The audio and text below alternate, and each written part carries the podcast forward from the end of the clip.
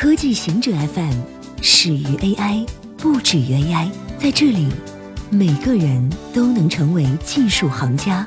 欢迎收听今天的极客情报站。中国计划禁止比特币挖矿。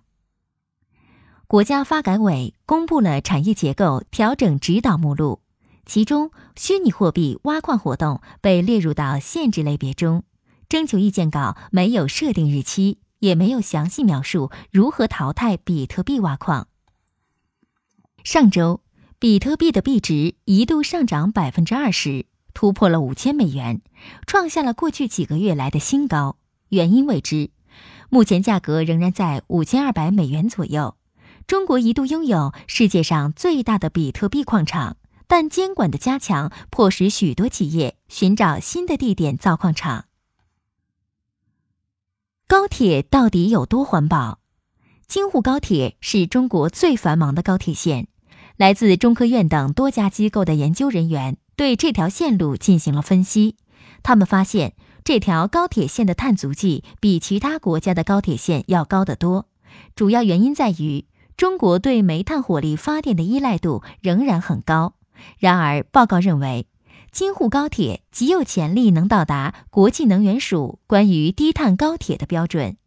研究显示，京沪高铁的碳排放中，线路运营占百分之七十，而线路建设只占百分之二十，而运营部分的排放又主要来自火车动力的电力需求。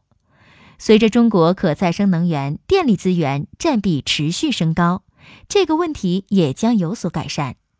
相比于燃油驱动的汽车和飞机，这应该是电气化铁路所具有的一个重要的气候优势。研究还发现，从2011年线路开通到2014年，中国高铁乘客数量持续增加，这意味着乘客的人均碳足迹下降。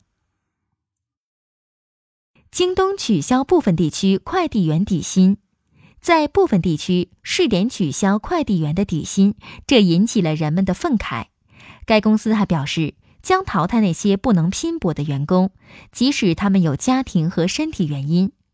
过去一年，随着私募资金枯竭及消费者支出放缓，中国科技企业削减了在雇员上的支出。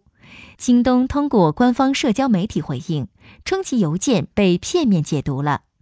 京东历来都是一家非常关注员工身心健康和家庭幸福的公司。根据劳动法。劳动者必须被支付不得低于当地最低工资标准的月薪。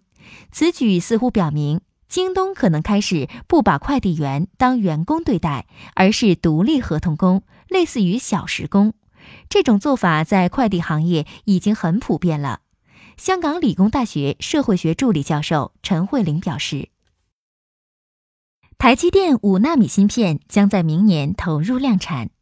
台积电宣布。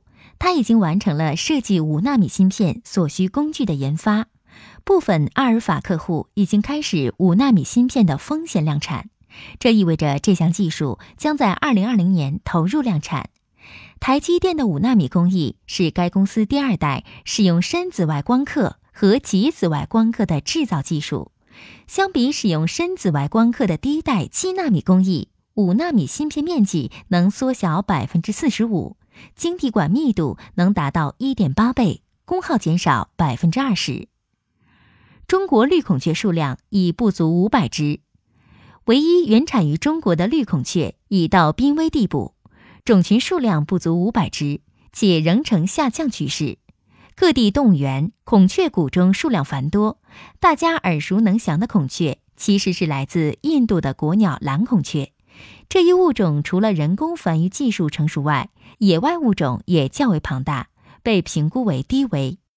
随着历史上人类活动的不断加剧，绿孔雀的数量急剧减少，其分布范围已从长江流域退守到滇西南一隅。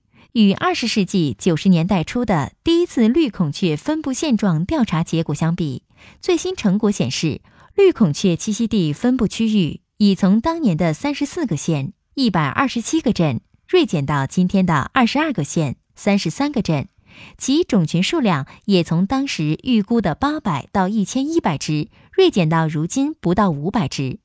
中国科学院昆明动物研究所研究员杨晓军说：“与此同时，绿孔雀的人工圈养种群也岌岌可危。”以上就是今天所有的情报内容。本期节目就到这里，固定时间，固定地点，小顾和您下期见。